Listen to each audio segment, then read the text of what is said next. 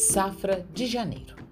Oi, pessoal! Como já falamos nos podcasts anteriores, é sempre importante priorizar o consumo dos alimentos da safra.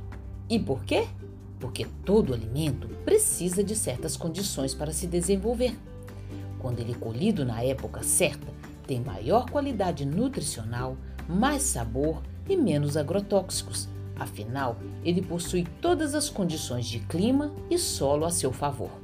Outra vantagem é percebida no custo da feira ou do supermercado. As frutas, verduras e legumes costumam ser mais baratos, pois a produção é maior e há uma maior oferta. Se você quiser se informar mais sobre a safra dos alimentos, consulte o site das centrais de abastecimento de sua região.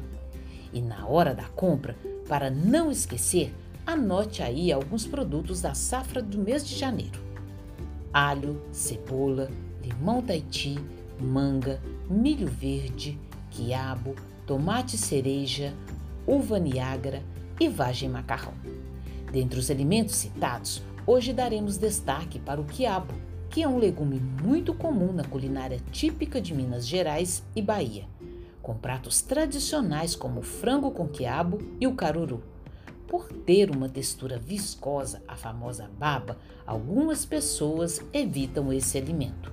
Mas você sabia que essa baba é uma parceira da saúde? Estudos mostram que ela ajuda a equilibrar a glicose para que o açúcar não fique sobrando no sangue. Ajuda no funcionamento do intestino, na absorção de nutrientes e reforça a imunidade. É também utilizada na culinária para engrossar caldos e sopas. Uma dica para quem não gosta da baba do quiabo é evite picá-lo para que ele não solte este tipo de gel. O quiabo também é rico em fibras que contribuem para o controle do colesterol e triglicérides, que são fatores de risco para problemas cardíacos. Ajudam no controle da glicemia, fazem bem para o intestino, aumentam a saciedade, entre outros benefícios. Na hora de comprar o quiabo, é importante escolher os mais firmes ao toque e evitar os muito enrugados e escuros nas extremidades. Não é necessário quebrar as pontas. Com isso, evitamos as perdas e desperdício do alimento.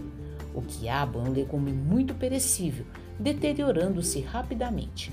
Ele deve ser guardado na geladeira, sem lavar e em saco plástico.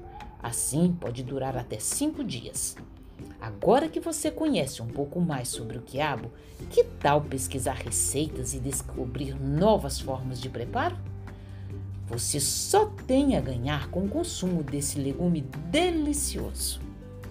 Conteúdo produzido pela Subsecretaria de Segurança Alimentar e Nutricional da Secretaria Municipal de Assistência Social, Segurança Alimentar e Cidadania, Prefeitura de Belo Horizonte.